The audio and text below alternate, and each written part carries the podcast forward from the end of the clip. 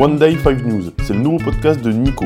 Ce que j'ai décidé, c'est tous les matins vous faire une brief économique, financière, immobilière, très résumée. On va essayer de pas dépasser les 3 minutes pour que vous ayez une vision de l'actualité. Allez, on y va.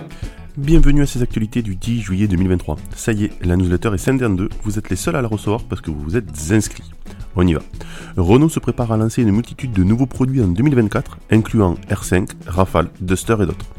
En 2024, Renault prévoit un effort historique avec 12 lancements de modèles, un tournant décisif pour le rétablissement de l'entreprise. Luca De Meo, le directeur de Renault, promet que ce sera la meilleure gamme proposée par Renault depuis 30 ans, avec des véhicules couvrant presque tous les segments, y compris le très attendu R5 électrique.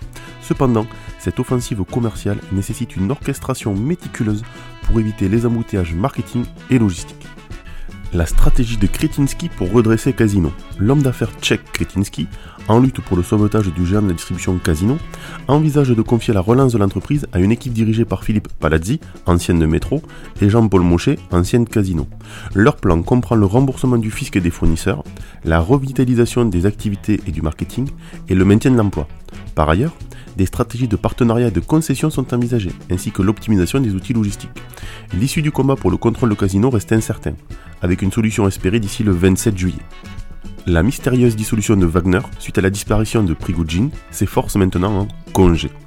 Le leader paramilitaire Evgeny Prigogine est introuvable, tandis que son quartier général à Saint-Pétersbourg, anciennement occupé par le groupe Wagner, est désormais vide. Deux semaines après une tentative de rébellion, Prigogine et ses troubles semblent avoir disparu, bien que l'un de ses lieutenants ait déclaré que les troupes étaient en vacances jusqu'à début août. Pendant ce temps, le Kremlin reste silencieux sur le sujet, alors que les médias pro-gouvernementaux cherchent à discréditer Prigogine. Les marchés agricoles sont en péril face à la menace du phénomène climatique El Niño. Les marchés agricoles mondiaux sont en alerte face à la menace du phénomène climatique El Niño qui entraîne des sécheresses et inondations susceptibles de soutenir l'inflation alimentaire dans l'année à venir la Thaïlande anticipe une réduction de sa production de sucre et de riz en raison de conditions climatiques défavorables. Cette situation, couplée à d'autres facteurs tels que la hausse des prix des engrais et les tensions géopolitiques, pourrait avoir des répercussions économiques significatives. La baisse des prix à la production en Chine persiste en raison d'une demande à tonnes.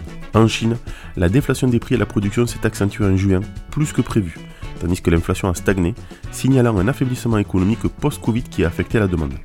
L'indice des prix à la production a connu une baisse de 5,4% en glissement annuel en juin, plus importante que les prévisions pour le 9e mois consécutif. Par ailleurs, l'inflation a été stable, contredisant les prévisions d'une légère hausse.